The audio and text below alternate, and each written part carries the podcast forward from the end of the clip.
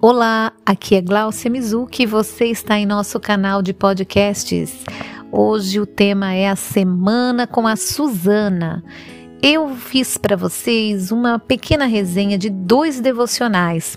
Será uh, o devocional da página 69 e da página 162 do livro Palavras de Suzana. Se você tem o livro, anota para meditar um pouco mais depois do áudio, ok? Vamos começar. Lá na página 162, no devocional chamado Graça Pedindo Mais Graça, ela menciona o tempo em que ela não estava ainda no caminho. No caminho de Cristo, cristão, ainda não estava convertida. Ela fala assim: Houve tempos em que eras como um estrangeiro para mim quando o teu amor não era reconhecido, nem tuas ordens consideradas, mas agora te manifestaste com poder divino, como Senhor e Mestre do meu coração. E eu desejo, almejo intensamente não apenas conhecer, mas conhecer também a força da tua ressurreição. Fecha aspas. Aqui ela estava falando sobre esse período antes de se converter, mas no texto você vê que ela é, afirma que mesmo antes de, dela se converter, todo esse caminho que ela ia traçar já estava marcado, marcado desde a eternidade. E agora, sabendo disso, tendo consciência disso, ela pode dizer, né, com alegria, que ela é uma filha de Deus, uma filha de Deus perdoada. Ela diz: Eu sou tua filha perdoada e agora eu posso usufruir da tua misericórdia, da tua presença.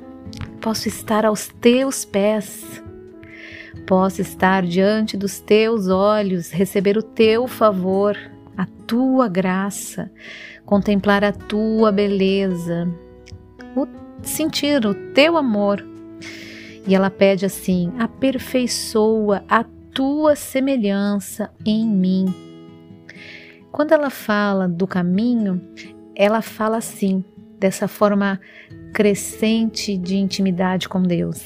O teu caminho, ela pede ao Senhor para ele atrair ela para esse caminho. Mesmo escrevendo isso já perto do final da sua vida e tendo servido a Deus a vida inteira, ela ainda faz esse clamor, ela ainda faz essa observação. O teu caminho, a, vem Senhor me atrair para o teu caminho e ilumina o caminho com o teu amor. E nós vamos falar um pouco mais sobre esse caminho. Voltando lá na página 69, no outro devocional, que se chama Teu Caminho, Não Meu Caminho, nós vemos como esse caminho é descrito.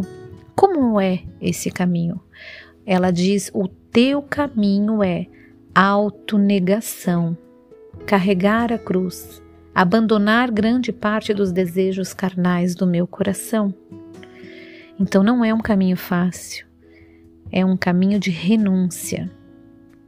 Assim ela havia pedido ali para o Senhor atrair ela para o caminho e depois iluminar o caminho com amor, e aqui ela vai dizer: endireita o caminho.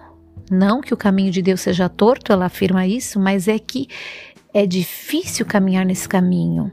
Então, Senhor, por favor, aplane o caminho para mim.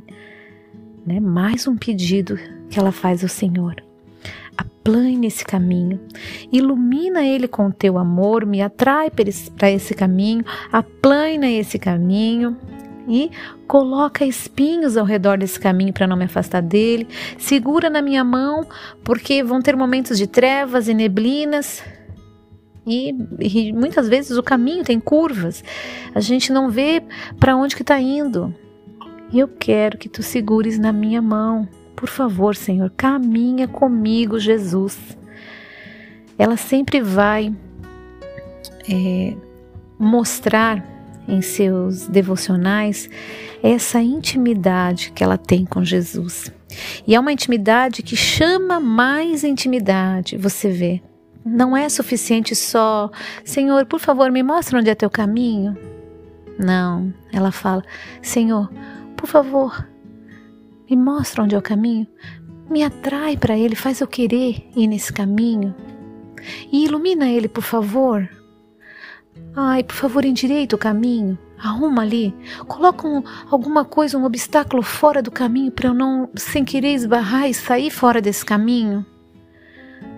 Ai, Senhor, segura na minha mão, anda comigo, por favor. O que que tudo isso mostra, essa sequência? O que que isso mostra? Intimidade, mostra dependência, mostra ela quer estar com Cristo a cada momento, ela quer que Cristo esteja com ela. E essa intimidade, ela, na, nas próprias palavras da Susana, mostra é, mostra essa intimidade, né? O relacionamento é, dela com Cristo. Eu gosto dessa citação que diz assim: Amantíssimo Senhor, caminha comigo na estrada da vida, hoje e todos os dias. Amém. Essa doce presença de Cristo, essa mão sustentadora, essa mão libertadora, para ela não basta só está se sentindo, é, saber que é uma filha perdoada, mas para ela é necessário que Cristo esteja com ela. Ele é o caminho e ele está no caminho com ela. E essa intimidade nos instiga a pensar, né, que cada uma de nós possa guardar essa reflexão nesse momento. Como está a nossa intimidade com Cristo? Em que momento nós estamos? Nós já pedimos para Jesus nos atrair ao caminho. Não, nós nem precisamos, ele mesmo nos atraiu, né? Ele nos atraiu para o caminho, ele iluminou o caminho com seu amor, nos colocou nele. Mas e agora? Será que nós já pedimos para que ele não não nos deixe sair, não nos deixe nos afastar do caminho, né, da vontade dele para nós?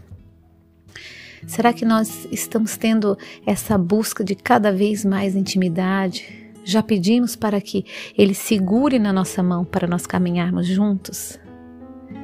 Essa é a pequena reflexão que eu gostaria de deixar referente a esses dois devocionais da Suzana. Que seja um dia abençoado para todas. Muito obrigada.